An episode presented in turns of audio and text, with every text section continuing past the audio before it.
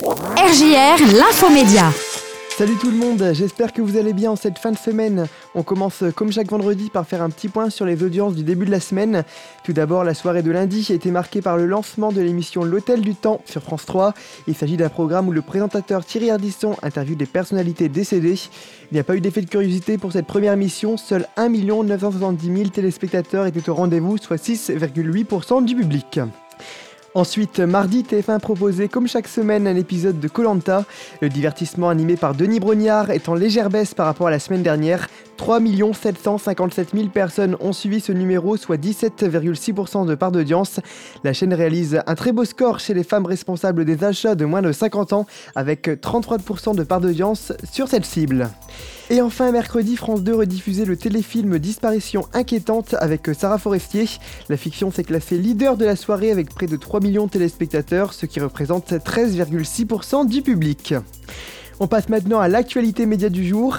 Après quelques semaines d'incertitude concernant la présentation de la matinale de France Inter pour la rentrée prochaine, on a appris que Léa Salamé continuera la rentrée de septembre. Elle sera toujours aux côtés de Nicolas Demorand. Dans une interview à Télé Loisirs, la journaliste a indiqué, je cite, Oui, je rempile au moins un an. J'ai songé à arrêter, mais je suis très attachée au service public. Ça y est, TF1 a officialisé le retour du programme phare à la Star Academy. La chaîne a diffusé une bande-annonce mardi soir sur son antenne pour prévenir les téléspectateurs du grand retour de l'émission. Pour cette nouvelle saison, Nikos Aliagas sera toujours aux commandes du divertissement et le lieu de tournage sera le même que durant la période de 2001 à 2008, c'est-à-dire le château de Damary-Lélis. Le casting est actuellement en cours. Pour vous inscrire, vous pouvez vous rendre dès maintenant sur mytf1.fr. Du côté des réseaux sociaux, TikTok vient d'annoncer qu'il souhaite la mise en place d'un partage des revenus publicitaires avec les créateurs de contenu les plus regardés sur la plateforme.